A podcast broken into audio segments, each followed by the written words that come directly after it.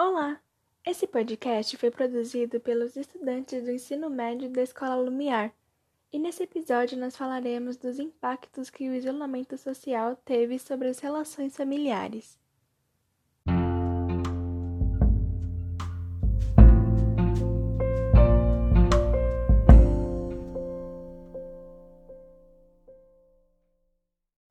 De que forma a quarentena vem afetando a relação familiar?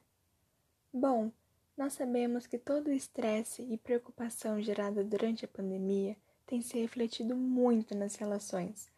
A nossa rotina foi drasticamente afetada e mudada. A rede de apoio social foi fragilizada por conta do distanciamento e do isolamento, além dos problemas econômicos, adaptações do trabalho em casa e até mesmo do luto de famílias que perderam entes queridos. Então, todos esses fatores intensificam a vulnerabilidade e demandam de um processo de reorganização dessa família.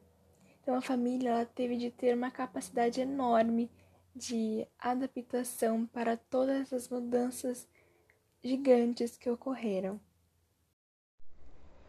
Como nós podemos melhorar a convivência nesse momento tão delicado de isolamento?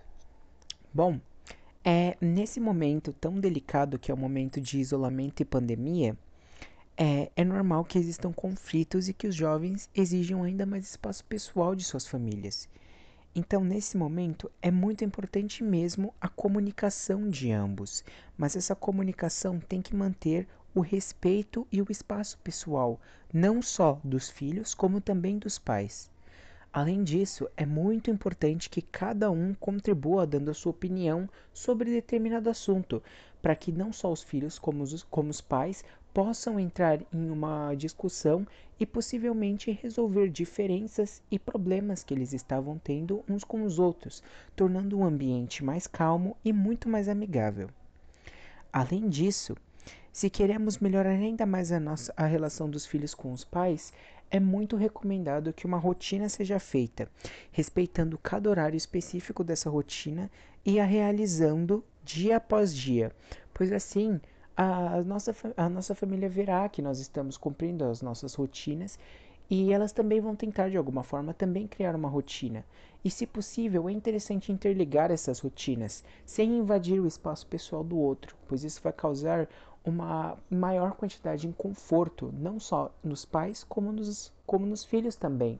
Então é muito importante que sejam estabelecidas rotinas e que também sempre preservem o espaço pessoal de cada um, sempre mantendo conversas saudáveis com o próximo.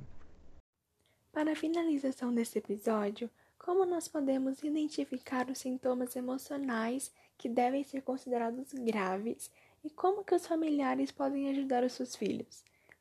Bom, os pais devem ficar sempre atentos ao comportamento de seus filhos, como falta de entusiasmo, problemas alimentares, baixo rendimento escolar, problemas de sono e até mesmo uso exagerado de aparelhos eletrônicos. Todos esses são sintomas sérios e que, se preciso, é importante até mesmo buscar ajuda com profissionais, como psicólogos. É muito importante validar os sentimentos um do outro, principalmente entender o comportamento de crianças e adolescentes.